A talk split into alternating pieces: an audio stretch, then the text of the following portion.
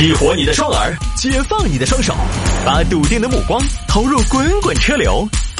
给我一个槽点，我可以吐槽整个地球仪。微言大义，换种方式纵横网络江湖。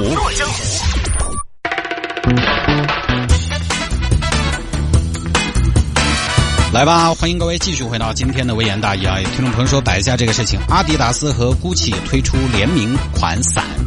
这个好难念，联名款伞，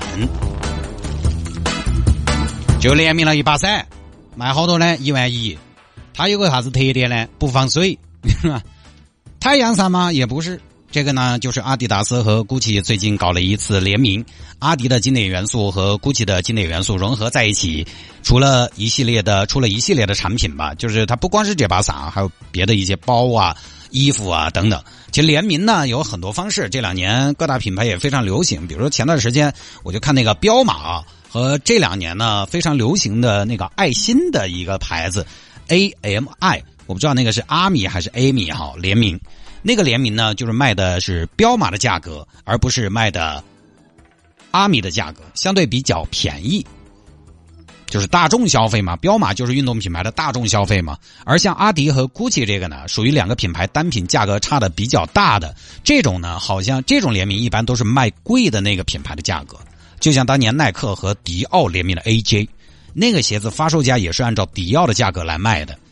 普通品牌和奢侈品联名，通常呢都是按照奢侈品的定价来，因为这里面有个问题，就是如果说阿迪达斯和 GUCCI 联名卖奥迪，卖不卖 卖。比如说卖这个阿迪的价格，哎，那买 GUCCI 的就会想啊，千把块钱就能买 GUCCI 了，二辈子不得买这个牌子了。就奢侈品，你知道它保持地位的很重要的一种方式和手段就是，呃，保持价格够贵。就奢侈品的逻辑是涨价去库存，所以呢，大家看到说阿迪达斯和 GUCCI 那么贵一万多，它是卖的 GUCCI 的价，啊，你不能指望它是阿迪达斯的价格。那运动品牌一般只有什么呢？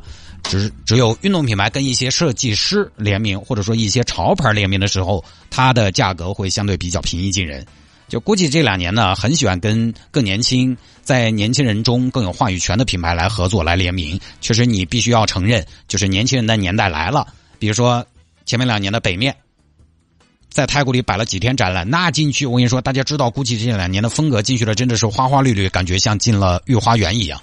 这儿有跟阿迪达斯联名，主要还是想占领年轻人群，主要还是讲想在 Z 世代那儿留点印象。因为这两年呢，奢侈品虽然也卖得好，但是据我咨询，我身边唯一一个对奢侈品了解一点的熟人大新来说，就听他摆哈，实际上很多奢侈品这两年还是比较挣扎、比较焦虑的，就是有一种要被时代抛弃的感觉。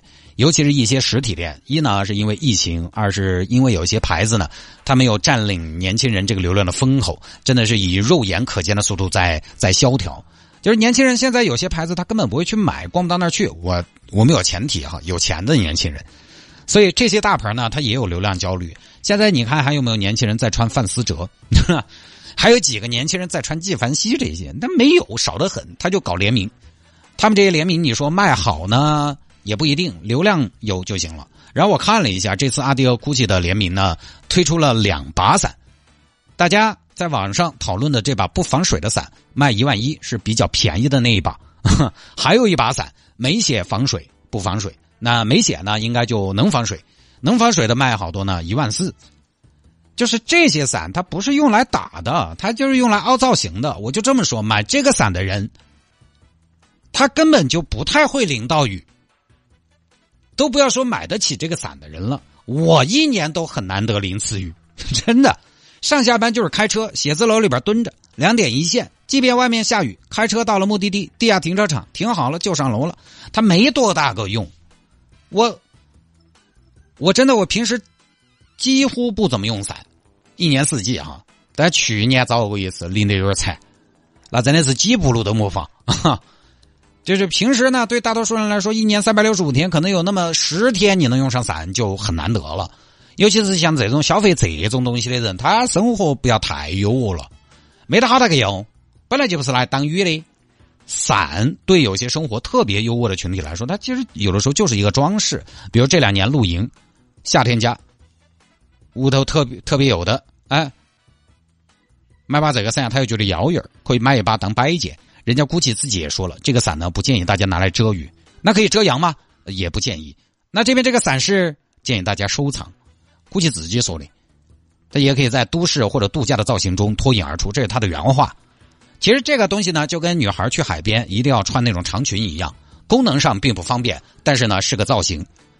啊，那真的是吃的非常饱了，并且下一顿，十年后的随随便便都不会饿肚子的人，生活十分无忧的人考虑的东西。就之前我们大玩家，我记得分享过一个话题：你有什么很贵的爱好，就不便宜的爱好吗？有听众说的是他买的都鹏的打火机，那个打火机一万多，在我看来，我当时就说了一万多都可以买个灶了，好不好？可以买个灶了呀。其次呢，其实。就是对于他来说，实际上点火都不重要，点烟不重要，他喜欢的是那个质感，那个当一下的声音。我专门去网上查了一下高端一点的打火机，我看他们的用户评价，就做今天这期节目啊。所以有的时候我做节目还是要做功课哈，大家不要以为我就是每天推开话筒信口开河。那个我看了一下这些高端一点的打火机用户评价，你都想不到。那些高端打火机的用户，他们评价一枚打火机最多的评价的是什么？是打火机的声音。我们买个一次性打火机气要够哦，打火要干脆哦。老板拿出来试两下，哎，打一下走，一块钱，反正火烧得旺哦。再有点追求的就是要防风，再有点追求的就是可能要稍微帅一点。那最高的追求呢是听声音，所以呢追求不一样。你估计呢，它就是个卖衣服的。其实雨伞这个东西呢，还是要专业性比较强的一种商品，骨架呀、结构啊、强度啊、便携啊、抗风啊等等，都还是需要一定的积累的。人家这个伞其实就这个意思，你别拿来用，你要用你就买把天堂伞，巴巴适适的，对不对？或者迪卡侬的伞也很好啊。好了，各位，今天节目就到这，不说了。